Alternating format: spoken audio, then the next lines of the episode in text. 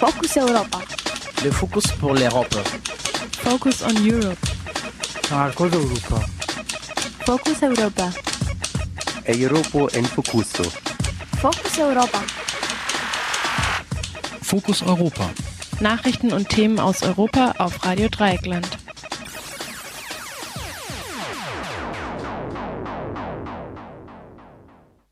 Herzlich willkommen beim Fokus Europa Magazin von Radio Dreieckland, dem Magazin rund um den Brennpunkt Europa. Am Mikrofon und durch die Sendung führt Jan. Heute stehen wir ein bisschen unter dem Zeichen der Abstimmung in den Niederlanden. Das ist das, was Europa bewegt hat. Doch zunächst werden wir uns noch einem anderen leidigen Thema mal zuwenden, den Abschiebungen, ja, nicht in die Türkei, sondern aus der Türkei nach Syrien. Doch zunächst etwas Musik.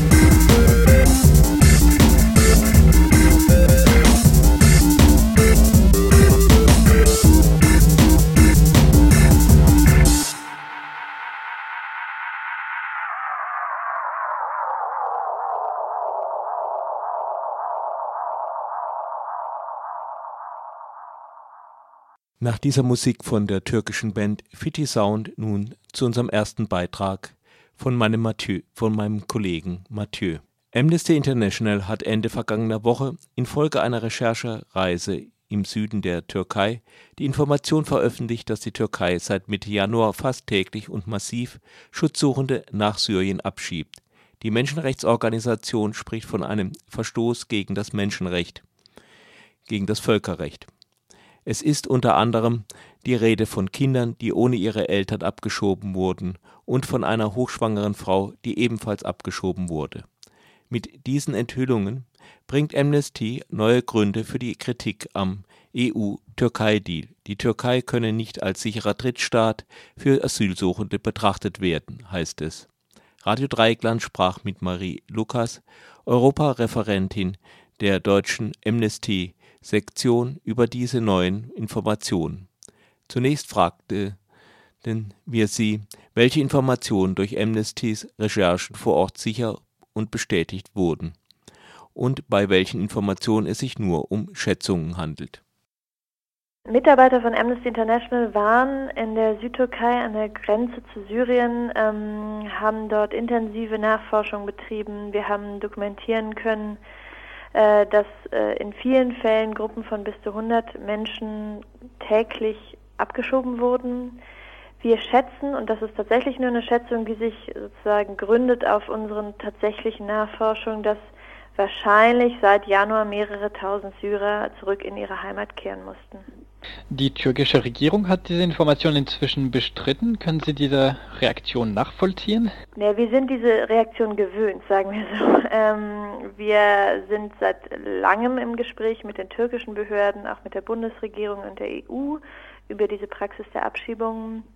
Die türkische Regierung begegnet äh, in unterschiedlichster Weise diesen ähm, Vorwürfen. Wir haben es öfter gehabt, dass dann zwar eingeräumt wurde, dass bestimmte Menschen abgeschoben wurden, ähm, dann aber behauptet wurde, dass sie freiwillig zurückgekehrt seien. Jetzt sagen Sie pauschal, dass es alles nicht stimmt.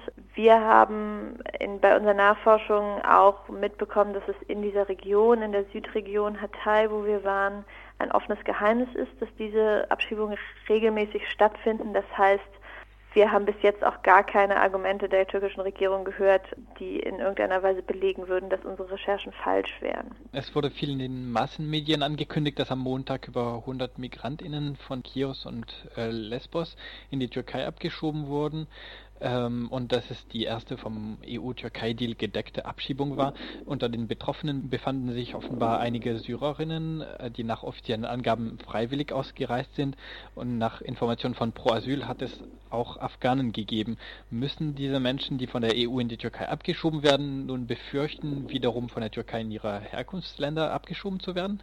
Also die Informationen, die wir im Moment haben, sind die, dass es noch kein richtiger erster Versuch der Umsetzung dieses Abkommens war, weil sozusagen die Nagelprobe wird sein, wenn Menschen, die in Griechenland Asyl beantragt haben und deren Asylantrag abgelehnt wurde, dann zurück in die Türkei geschickt werden. Und da besteht tatsächlich die, dass die Gefahr, dass Menschen, Syrer, die Asyl beantragt haben, zurück in die Türkei geschickt werden und von denen dann das Risiko besteht, dass die dann in Syrien landen, weil die Türkei sie nach Syrien abschiebt.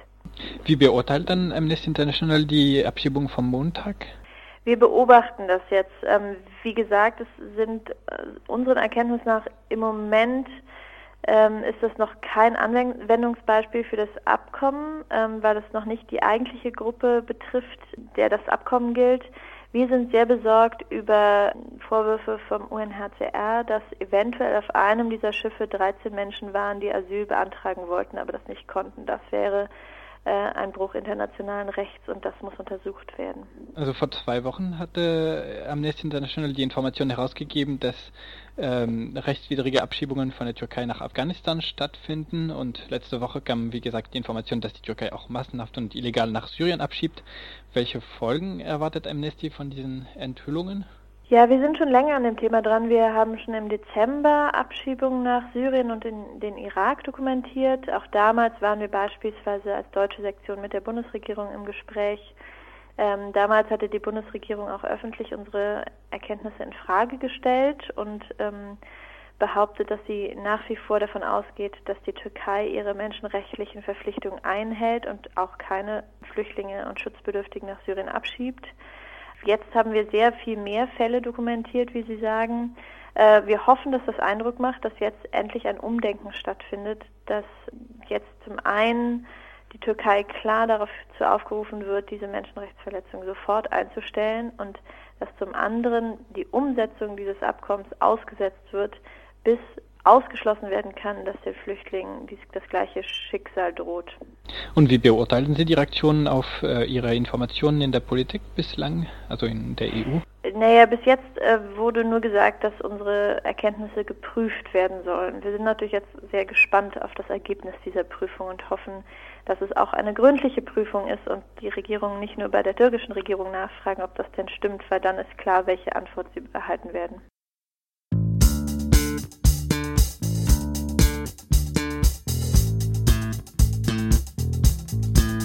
The misfits at Joe's bar.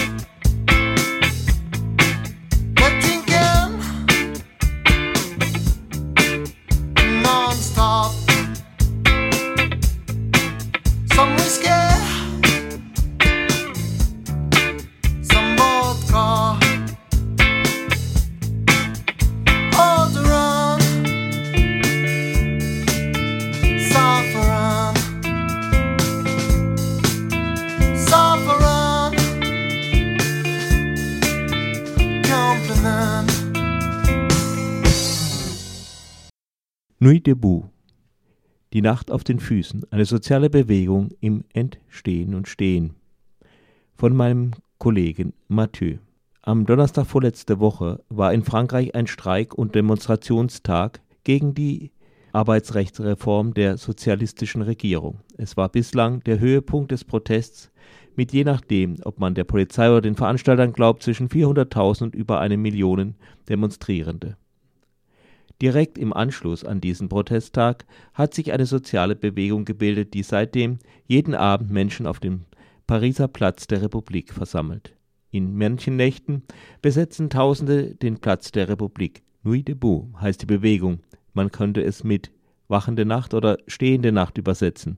Inzwischen verbreitet sich die Bewegung in anderen französischen Großstädten wie Lyon, Toulouse, Nantes und Reims mit ähm, jeweils mehreren hundert Teilnehmerinnen. Über diese neue Bewegung sprach mein Kollege Mathieu mit unserem Frankreich-Korrespondenten Bernard Schmidt, der mehrmals bei der Nacht, bei der Nuit debout auf dem Platz der Republik war. Es handelt sich um den Beginn einer Bewegung, die sich noch sucht, aber die äh, wächst, die größer wird. Gestern war mein, also gestern am Dienstag, 5. April war meines Erachtens die, der, die breiteste Mobilisierung, die bisher stattfand in Paris. Äh, gestern waren bestimmt, also gleichzeitig, das, das wechselt sich ja immer ab, es gibt Fluktuationen, es gibt ein Kommen und Gehen, aber gleichzeitig 5000 Menschen auf dem Platz.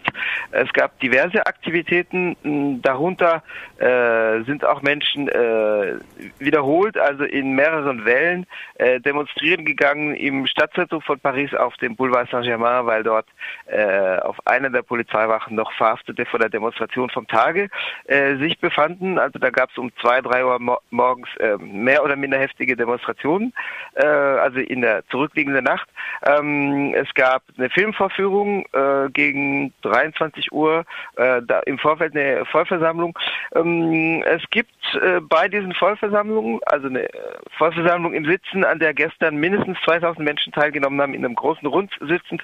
Äh, da geht es um die Diskussion um diverse Alternativen. Es gibt immer wieder Redebeiträge über Migration und äh, Refugees und äh, Geflüchtete. Es gibt immer wieder Redebeiträge über Polizeigewalt und die Banlieues, also Versuche der thematischen Erweiterung.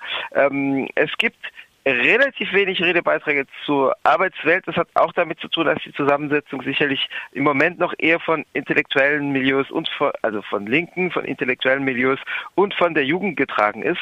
Äh, die gewerkschaftlich organisierte Lohnabhängigenschaft ist sicherlich auch aufgrund der Uhrzeit äh, nicht so stark vertreten.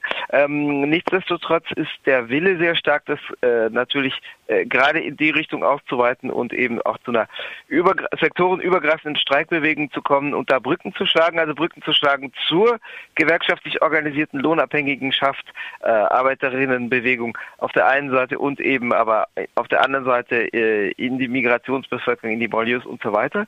Mm, Es gibt daneben auch, was natürlich bei solchen Sachen unvermeidlich ist, mm, nervige Sachen, denen aber zum Teil auch deutlich begegnet wird. Also es gab Versuche von Querfrontlern einzudringen, von, von rotbraunen Strömungen, die aber in der Regel abgewiesen wurden, wenn die Leute enttarnt werden. Gestern gab es zum Beispiel einen, der äh, loslegte und in fünf Sätzen dabei angenannt, weil es die Welt von den Freimaurern regiert würde. Und dann wurde ihm aber bedeutet, dass er die Schnauze halten und sich vom Mikrofon äh, verziehen soll. Ähm, es gab am Samstag einen Redebeitrag äh, von jemandem, der meinte, man müsse die Regierung wegen Landesverrats äh, unter Anklage stellen. Äh, das begann dann mit der NSA-Affäre und also zu viel, jetzt in seinen Worten, zu viel Willfährigkeit gegenüber den USA. Und es ging dann weiter, dass die Regierung nicht Putin-freundlich genug sei und dass die Regierung das Land verraten hat, weil sie ein Rüstungsgeschäft mit Putin infolge der Ukraine-Krise ähm, storniert hat im Jahr 2014. Es ging um zwei Flugzeugträger, die im Übrigen inzwischen an das ägyptische faktische Militärregime verscherbelt worden sind. Ähm, ich vermute, ich war nicht dabei, als der vom Platz äh, komplimentiert gebeten wurde, aber es wurde im weiteren Verlauf des Abends jemand enttarnt, Silva Baron, der ein rotbrauner Aktivist ist, ein Querfrontaktivist, der wurde dann vom Platz geworfen am Samstag äh, im späteren Verlauf des Abends. Ich war zu der Stunde nicht an dem Ort. Ich war zwar dort, aber nicht äh, an der Stelle, wo das äh, sich ereignete. Das heißt, ähm, ich bin nicht ganz sicher, aber ich vermute, dass es der war. Ähm, das sind aber Sachen, denen auch begegnet wird, wenn sie enttarnt werden. Äh, weil wir äh, schon vom Brückenschlagen sprachen, also ein wichtiges Anliegen ist äh, eigentlich allen Teilnehmenden, soweit es durchklingt, die Convergence der Lutte, das heißt das Zusammenfließen der verschiedenen gesellschaftlichen Teilbereichskämpfe. Das wird eben ge äh, gemacht, wie gesagt, wie angedeutet, in den zum Beispiel gestern den Sans-Papier, den äh, illegalisierten Immigranten, Immigrantinnen breiter Raum äh, auf der auf der Vollversammlung äh, gegeben wurde.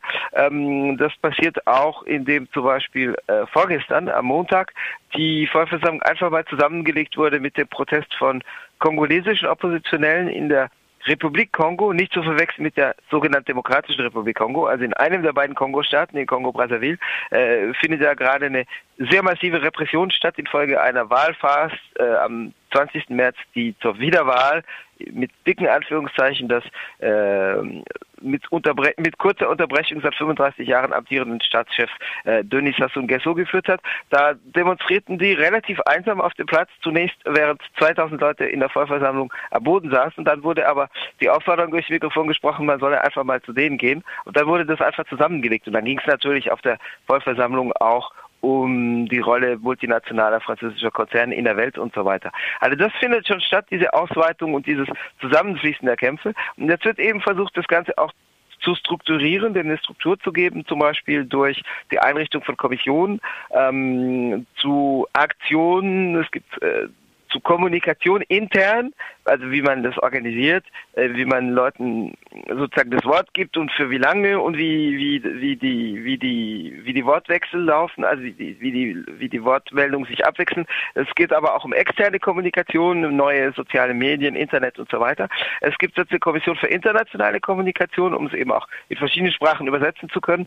Ähm, das heißt, es gibt Versuche sozusagen dem Ganzen eine Struktur zu verleihen. Und wie gesagt, das weitet sich aus. Also gestern gab es nicht nur eine Vollversammlung, sondern es gab zwei. Es gab eine mit 2000 bis 2500 Menschen und das ist dann schon sehr beeindruckend, wenn so viele Leute im Kreis sitzen. Also die Verständigung klappte, weil es inzwischen wieder die war zwischendurch ausgefallen, aber wieder eine ähm, Mikrofonanlage gibt, äh, die an einen LKW gekoppelt ist und mit einer ähm, wie sagt man auf Deutsch, äh, einem Group Elektrogen mit einem Stromgenerator, genau, äh, gekoppelt ist. Und ähm, also dadurch ist es überhaupt möglich, dass 2500 Menschen kommunizieren in einem großen Kreis. Es gab aber einige hundert Meter dahinter die Vollversammlung der Oberschüler und Oberschülerinnen, der Lycéens und Lycéen, die ja auch sozusagen massiv in die Protestbewegung eingetreten sind, die sich auf einer anderen Seite des Platzes versammelten.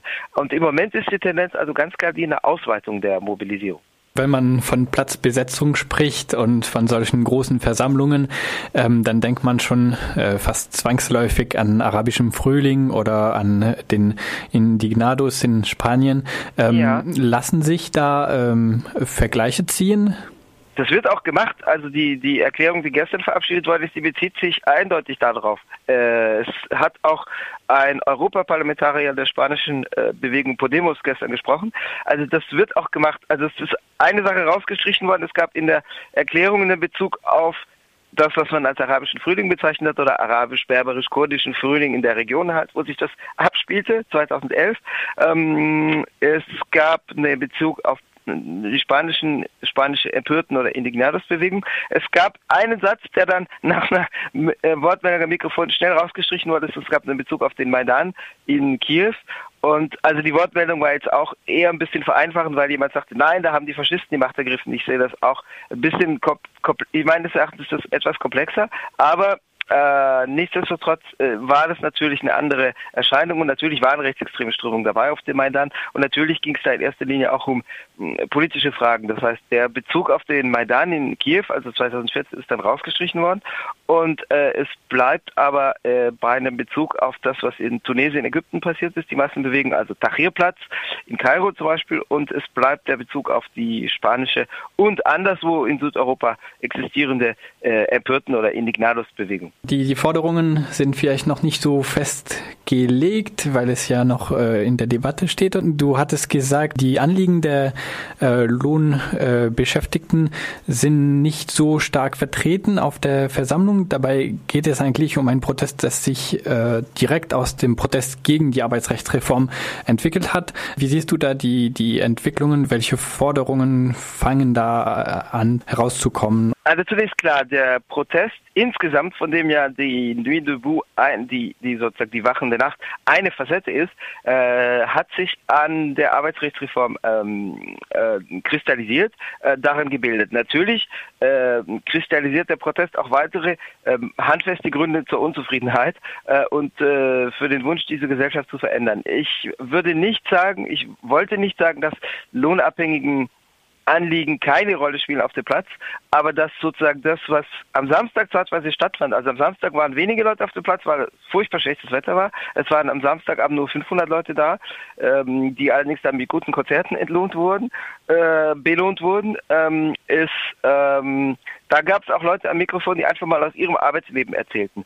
Das ist nicht so präsent deswegen, weil es eben zum Teil auch eine Jugend- und Studierendenbewegung ist. Also rein deswegen, weil mh, wenn Kommissionen am Nachmittag um 16 Uhr anzufangen zu arbeiten beginnen und wenn sich die Versammlung mindestens bis zwei Uhr morgens hinziehen und kleinere Gruppen bleiben dann auch zum Teil länger oder versuchen die ganze Nacht dort zu bleiben. Gestern wurden auch wieder Zelte aufgestellt in denen Leute über, äh, übernachteten. Aber äh, das, das ist natürlich schwierig für Leute, die mit beiden Füßen im Arbeitsleben oder auch nur mit anderthalb Füßen im Arbeitsleben stehen.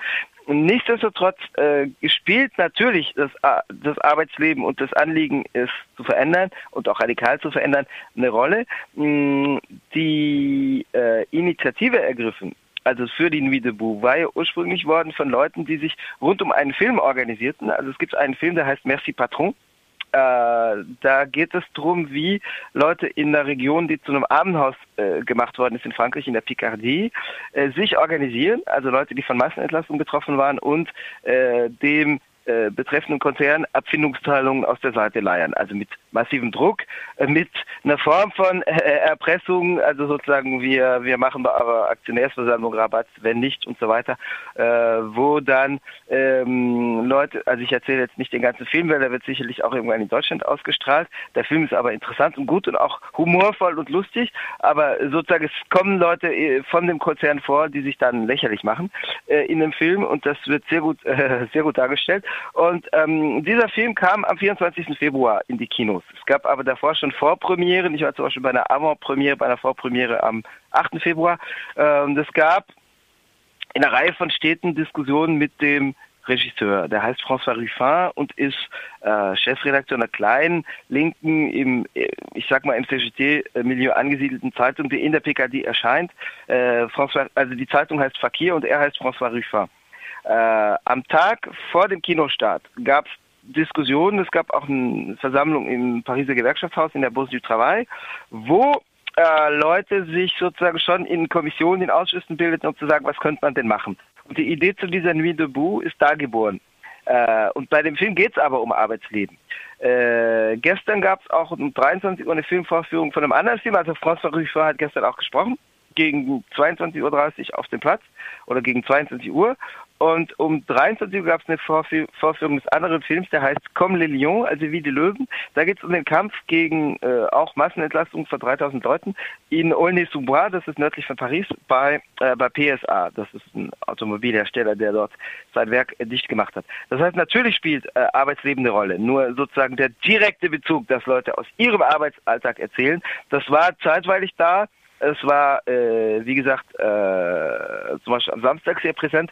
Es ist aber nicht durchgängig präsent. Daneben gibt es eine linksradikale äh, Tonalität, eine linksradikale Tonlage, die manchmal ein bisschen schwierig ist, auf die sich bürgerliche Medien manchmal auch stürzen. Es gibt, das ist randständig, aber es ist vorhanden. Es gibt auch Leute, die sagen, pff, es ist uns doch eh wurscht, weil wir wollen doch sowieso keine Arbeit. Wir wollen doch sowieso, dass niemand arbeitet und dass nicht gearbeitet wird. Was jetzt, also wenn man es auf Lohnarbeit im kapitalistischen Sinne bezieht, kann man die Position vertreten, weil man sagt, äh, in einer anderen Gesellschaft wird es keine Lohnarbeit geben. Aber dass eine Gesellschaft überhaupt nicht arbeitet, also auch jenseits der kapitalistischen Lohnarbeit, ist erstmal nicht vorstellbar.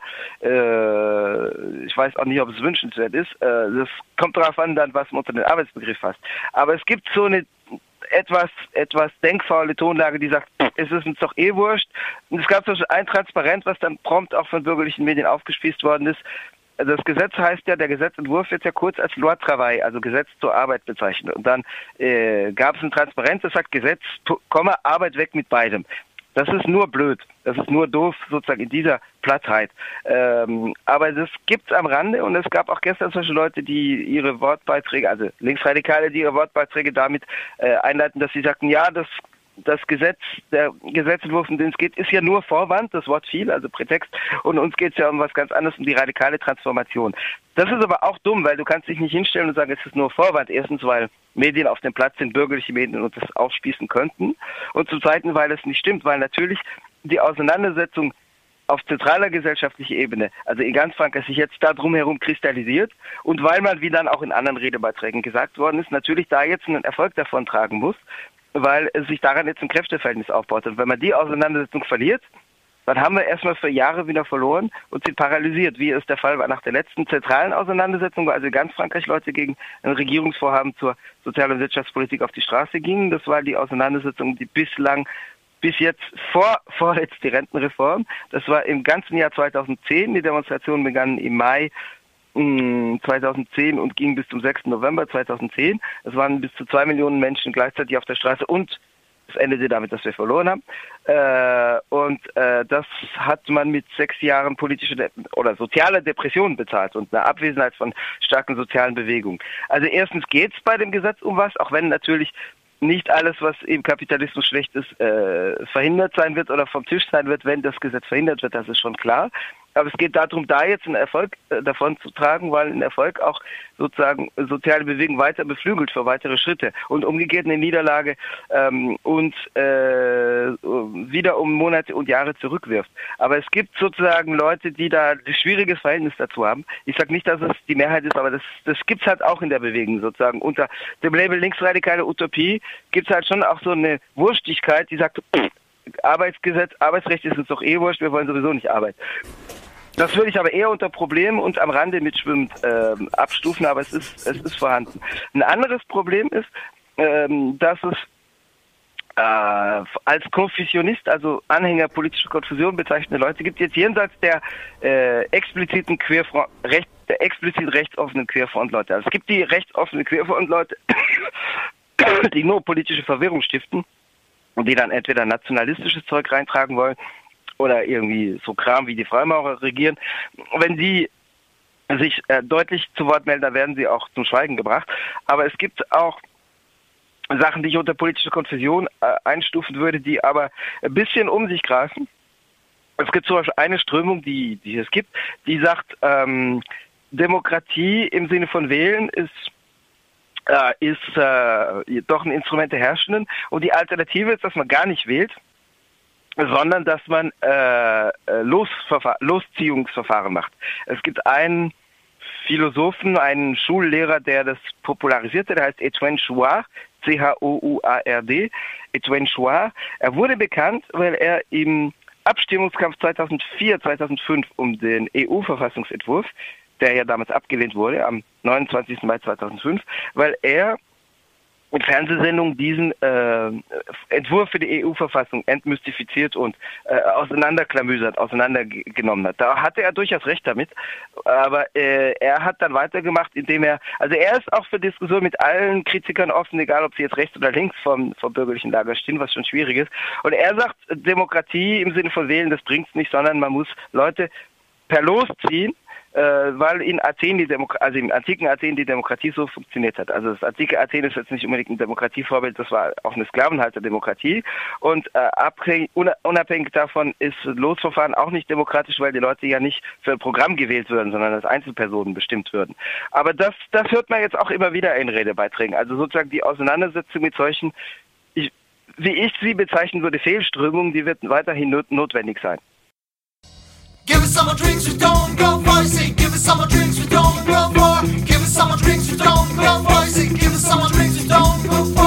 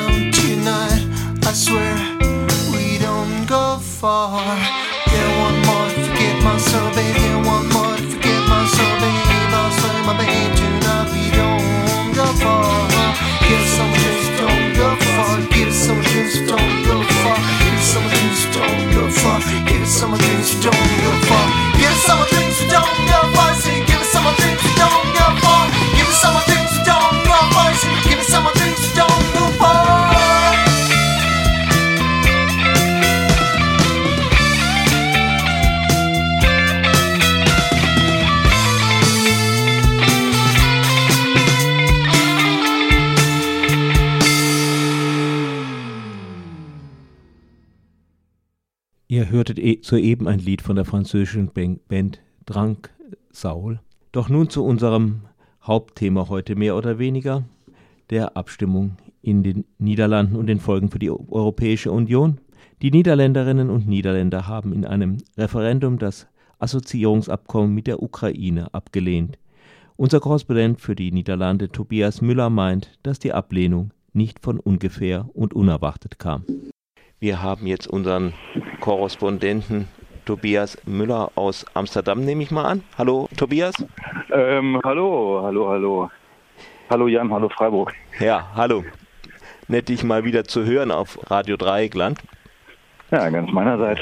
Gut, ähm, über den Anlass kann man sich ja streiten. Also der Rechtsaußen Gerd Wilders äh, sieht schon das Ende der EU kommen. Vielleicht ist es nicht ganz so weit, aber es ist doch eine dicke Krise, was da die holländischen Wählerinnen und Wähler produziert haben, indem sie das Assoziierungsabkommen mit der Ukraine abgelehnt haben. Ein Abkommen, das eine ziemlich historische Vorgeschichte hat. Die EU hatte das eigentliche Assoziation der Ukraine als Ersatz für die nicht stattfindenden äh, Gespräche über Vollmitgliedschaft angeboten seinerzeit. Dann wurde dieses Abkommen sehr plötzlich von Janukowitsch wohl mit äh, Einflüsterung von Putin abgesetzt, nachdem die Unterschrifttermin bereits feststand. Daraufhin gab es Proteste. Das wurde zur Auslösung, vielleicht nicht der einzige Grund, aber Auslösung der Maidan-Proteste in Kiew. Nun, und genau dieses Abkommen wollen nun die Niederländerinnen und Niederländer nicht. Warum denn eigentlich? Da gibt es zwei Ebenen. Zunächst mal würde ich gerne anmerken, das ist äh, in deiner Einleitung kam eben Wilders schon vor.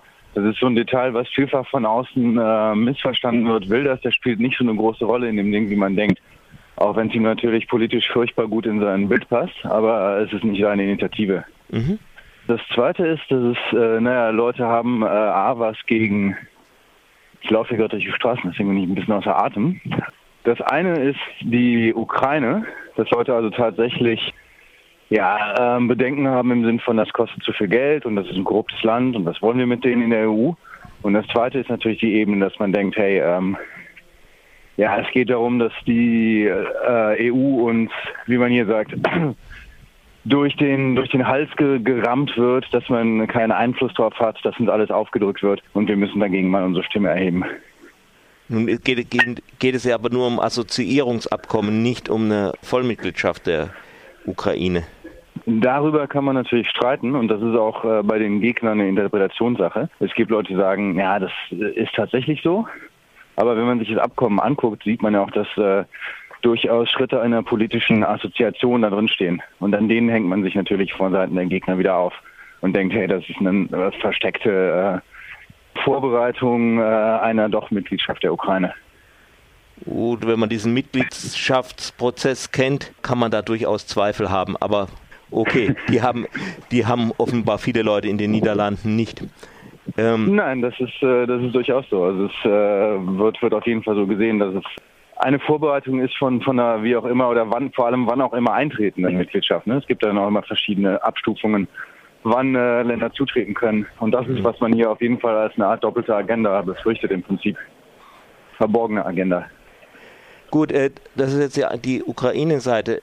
Jetzt beleuchte noch mal ein bisschen die andere Seite von den Niederlanden aus. Ja.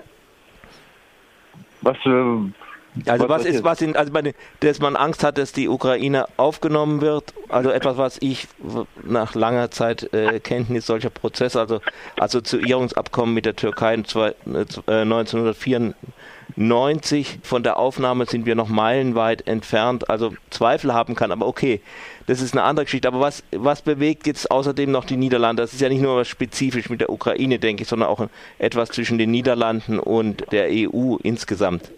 Wir können so anfangen. Die, es gibt drei Initiativen, die im Wesentlichen ähm, als, sich als euroskeptische Initiativen ähm, zusammenfassen lassen.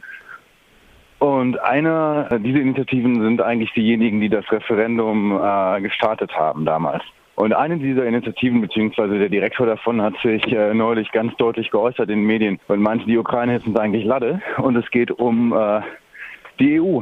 Und wir würden gerne für einen Exit stimmen, also für einen Austritt der Niederlande. Mhm. Da uns das nicht geht, haben wir uns das nächstbeste rausgesucht und äh, darauf eingesetzt. Das heißt, das ist natürlich auch eine Sache, die äh, vielen Leuten aus dem Herzen spricht und die, denke ich, man definitiv mit reinnehmen muss, wenn man guckt, wieso gibt es eine so klare Ablehnung.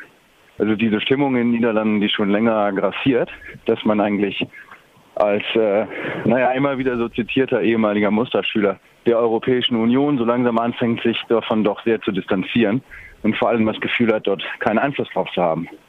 Aber also warum wollen die wollen viele Niederländer raus aus der EU? Weil sie tatsächlich, es ist, es ist eher eine, eine Geschichte, die wird nicht unbedingt auf äh, von den meisten Leuten auf ökonomischen äh, Zahlen zum Beispiel und Performance äh, aufgebaut, sondern es ist eher wirklich eine Sache, die um ein Prinzip geht. Wir, wir haben keinen Einfluss darauf. Es ist, äh, es ist was, was uns aufgedrungen wird. Es ist keine Demokratie oder ein Mangel, das berühmte Demokratiedefizit.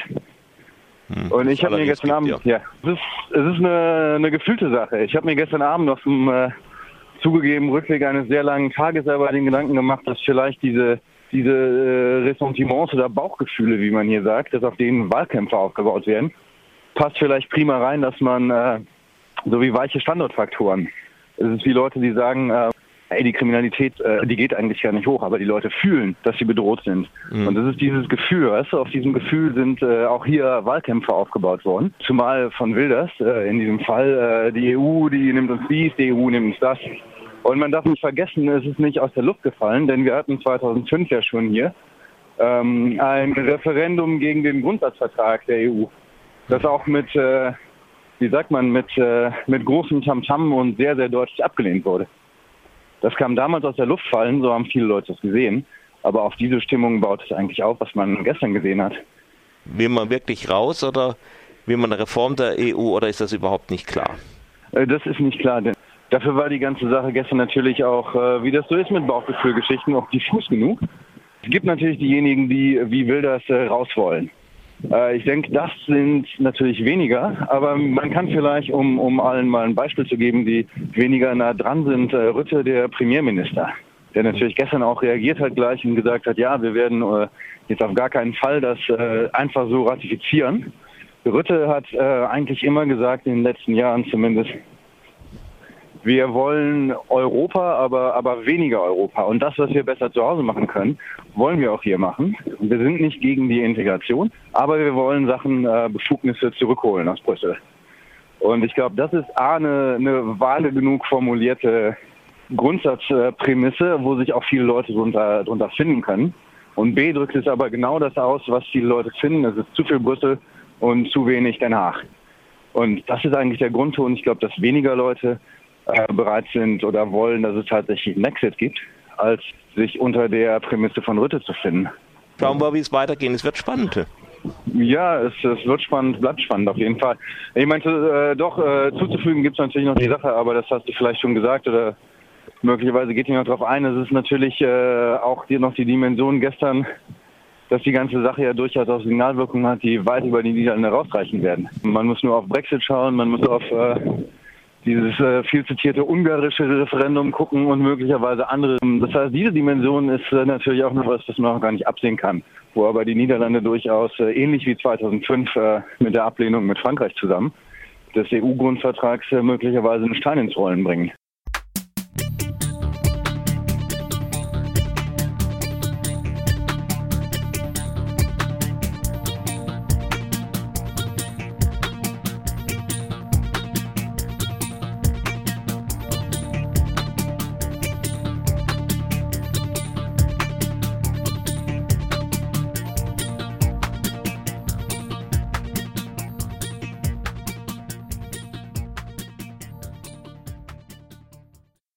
Wir hörten es gerade in unserem Gespräch mit unserem Korrespondenten Tobias Müller aus Amsterdam.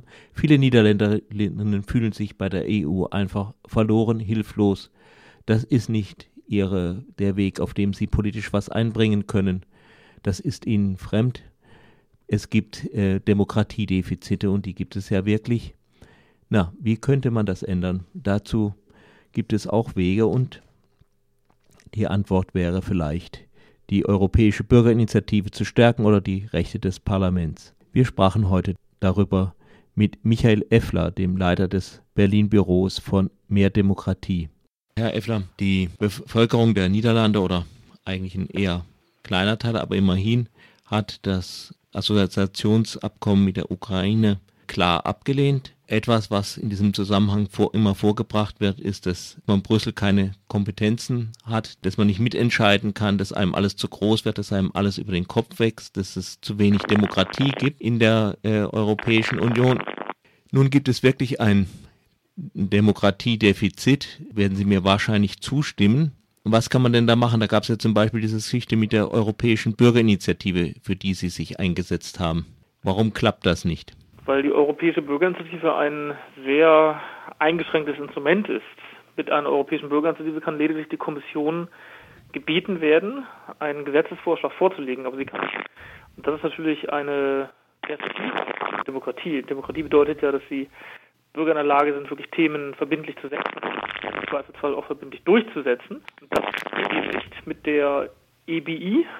Und äh, deswegen setzen wir uns eben dafür ein, dass dieses Instrument ausgeweitet und verbessert wird. Leider blockiert aber gerade die Europäische Kommission entsprechende Bemühungen und von daher müssen wir da sehr, sehr viel Druck aufbauen, um wenigstens dieses Instrument schlagkräftiger auszugestalten.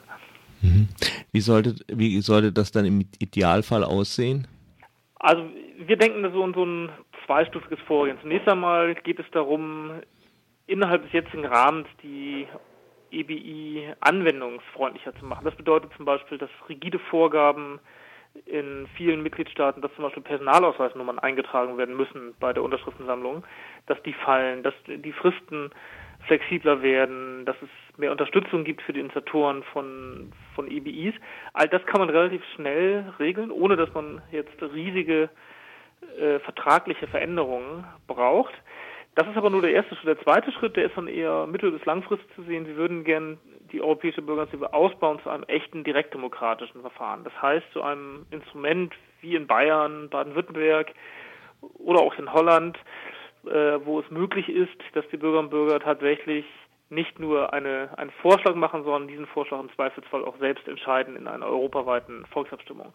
Dafür braucht es allerdings eine Änderung der europäischen Verträge. Das geht nicht von heute auf morgen, aber das ist eben das langfristige Ziel, auf das wir hinarbeiten. Nun gibt es ja noch andere Probleme. Also in das Europäische Parlament werden hauptsächlich, also stärker als in die nationalen Parlamente sogar Europagegnerinnen gewählt eben deswegen, weil man dieses Instru wenn man dieses Europäische Parlament nicht als das Mittel wahrnimmt, mit dem man politisch was machen kann, ist es auch eine Frage der Kompetenzen des Europäischen Parlaments. Also zum Beispiel hat sie ja keine Gesetzesinitiative. Sollte da nicht auch etwas geschehen? Also ich würde erstmal sagen, das Europäische Parlament ist schon besser als sein Ruf. Es hat sich im Verlaufe der vergangenen Jahrzehnte äh, deutlich äh, verbessert, was seine Durchschlagskraft angeht. Es stimmt aber, dass eben noch einige Punkte fehlen, die eben die nationalen Parlamente haben. Vor, vor, allem das Recht auf Gesetzesinitiative. Das ist in der Tat ein großer Makel. Das sieht man auch gerade jetzt bei der Reform der Europäischen Bürgerinitiative. Hat nämlich das Europäische Parlament beschlossen, dass es gerne Veränderungen hätte, aber die Kommission ist die einzige, die einzige Institution, die dann eben eine Initiative starten kann und die will das eben nicht. Und das Parlament kann dann nichts machen. Das ist natürlich ja, völlig absurd, weil das Europäische Parlament gewählt ist und nicht die Europäische Kommission. Insofern ist das schon sehr, sehr ärgerlich und äh, das ist wirklich ein Punkt, den, den müssen wir unbedingt durchsetzen. Allerdings muss man wirklich auch nochmal unterstreichen, das Europäische Parlament stimmt mittlerweile in der großen Mehrheit aller Gesetzgebungsverfahren zu, gemeinsam mit dem Ministerrat. Und von daher ist es schon wichtig, wer, wer uns im Europäischen Parlament vertritt. Die andere Seite, aber das wird vielleicht auch ein bisschen Ängste auslösen. Es gibt ja auch irgendwie keine gewählte europäische, sowas wie eine Regierung. Also dem Parlament steht keine Exekutive gegenüber, die direkt äh, von Bürgerinnen und Bürgern gewählt würde. Es sind eigentlich so die Regierungen der Mitgliedstaaten, die letztendlich das Sagen haben, bis auf bei der Bestimmung des Präsidenten der Kommission. Da hat das Europäische Parlament eine Mitsprache, aber normalerweise läuft es nicht so, wie das Parlament es will. Sehen Sie da auch Möglichkeiten für Initiativen oder für Veränderungen? Na, das würde ich zunächst auch mal etwas präzisieren. Also eine Direktwahl von, von Regierungen oder Exekutiven gibt es zum Beispiel in Deutschland auch nicht. Wir wählen auch nicht die Bundesregierung oder einzelne Bundesminister oder Landesminister direkt, sondern indirekt über das Parlament. Allerdings hat das Parlament dann, der Bundestag oder der Landtag, zum Beispiel in Baden-Württemberg, natürlich die Möglichkeit, über den Ministerpräsidenten und auch über die einzelnen Minister abzustimmen.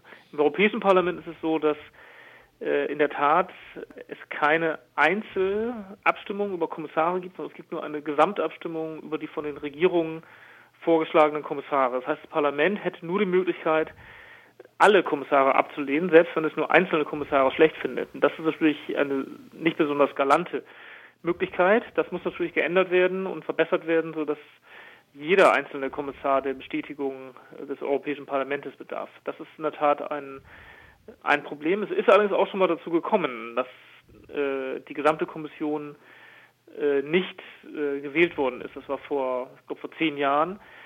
Äh, also das Europäische Parlament hat da immerhin einmal schon von seinen Rechten sehr, sehr weitgehend Gebrauch gemacht. Mehr Demokratie hat einen Aufruf gestartet, den man im Internet unterschreiben kann auf mehr-demokratie.de. Hier geht es um die Verbesserung der Europäischen Bürgerinitiative und um den Ausbau zu einem Instrument für europaweite Volksbegehren und Volksentscheidungen. Und würde mich sehr freuen, wenn die Hörer diesen Aufruf unterschreiben würden. Vielen Dank. Ja, gerne.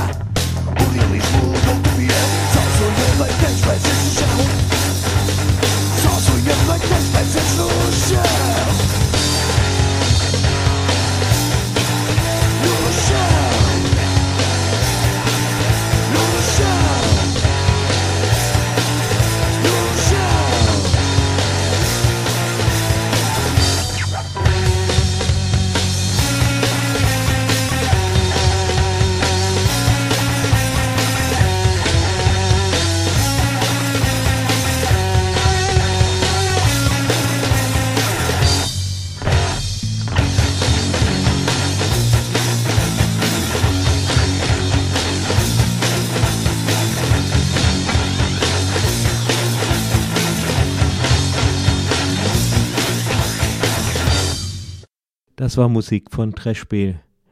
Doch nun zu einem ganz anderen Thema. In einem überraschenden Urteil hat das UN-Kriegsverbrechertribunal den serbischen Nationalisten Serselj am 31. März freigesprochen. Das Gericht sah keine ausreichenden Beweise für seine Schuld an Kriegsverbrechen im Bürgerkrieg im damaligen Jugoslawien Anfang der 1990er Jahre. Über die Bedeutung des Freispruchs sprach mein Kollege Fabian mit Max Brüm. Er arbeitet unter anderem an der Uni in Pristina als Dozent für Philosophie und Geschichte und betreibt den Blog Kosovar-aktuell. Wen hat das UN-Kriegsverbrechertribunal da freigesprochen? Also einen erklärten Nationalisten, der sich historisch beruft auf einen Menschen wie Draža Mihailovic, der 1946 wegen Kollaboration mit den deutschen Nazis in Jugoslawien hingerichtet wurde. Er war Führer der Chetnik-Bewegung also dieser historisch-nationalistisch pro-faschistischen serbischen Bewegung. Wie bewerten Sie den Freispruch für Seychelles vor diesem Hintergrund?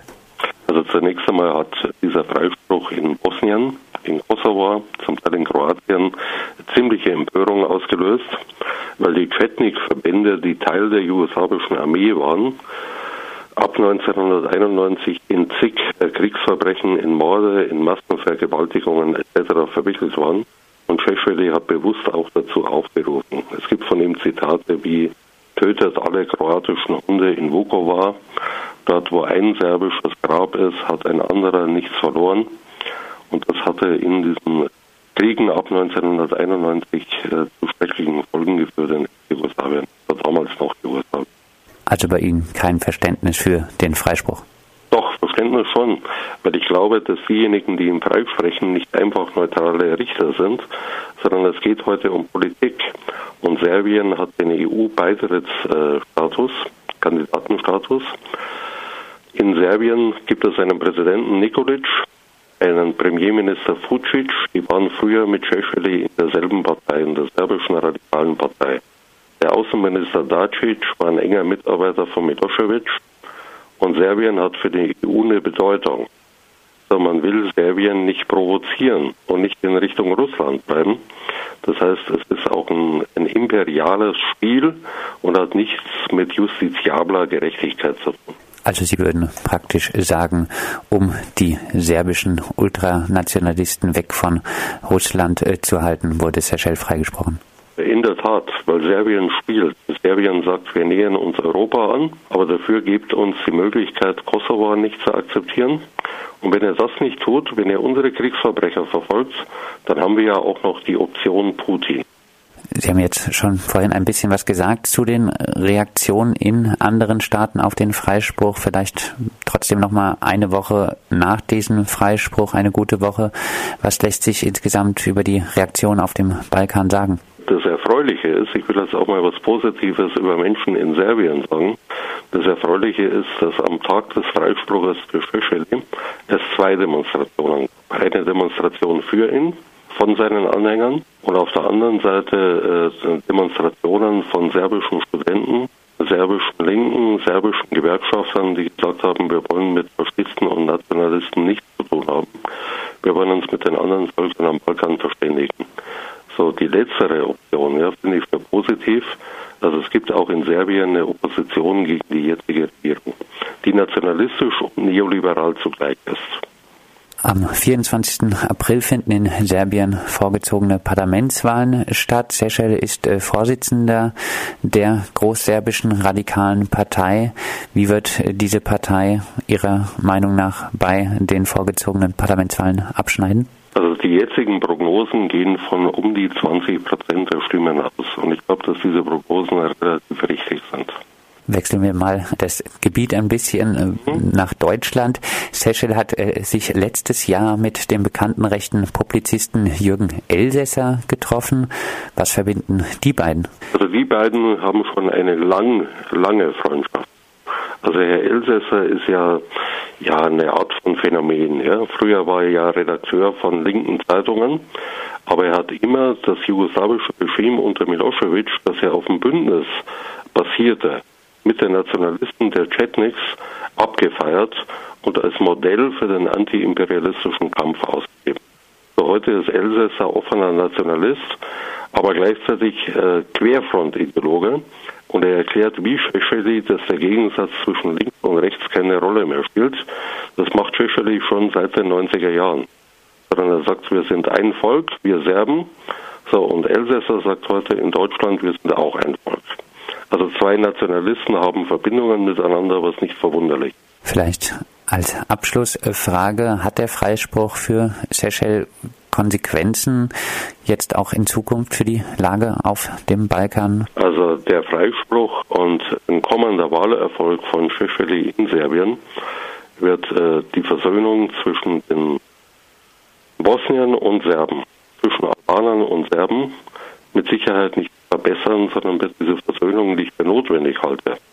Auf einer klaren linken sozialistischen Basis wird es wesentlich erschwert. Das sagt Max Prüm. Er arbeitet unter anderem an der Uni in Pristina als Dozent für Philosophie und Geschichte und betreibt den Blog Kosovar aktuell. Mit ihm sprachen wir über den serbischen Nationalisten Seychelles, der am 31. März überraschend vom UN-Kriegsverbrechertribunal freigesprochen wurde. Man glaubt es kaum. Schon wieder unser alter Freund, ehemaliger Linker und nunmehr sehr vaterländischer Geselle Jürgen Elsässer. Auf wen man das so alles trifft auf dem Balkan. Nun, wir kommen jedenfalls ans Ende unserer Fokus Europa Magazins von heute. Am Mikrofon und verantwortlich für die Sendung war, Jan. Wir klingen noch aus mit einem Lied von Drangsauls. Wie alle Musik in dieser Sendung GEMA-frei.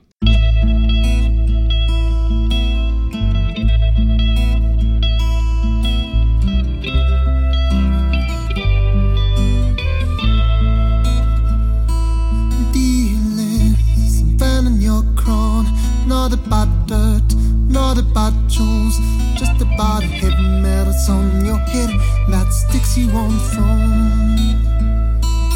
Delayed, do me a favor, forget about God, forget about June. Tell me how a woman that control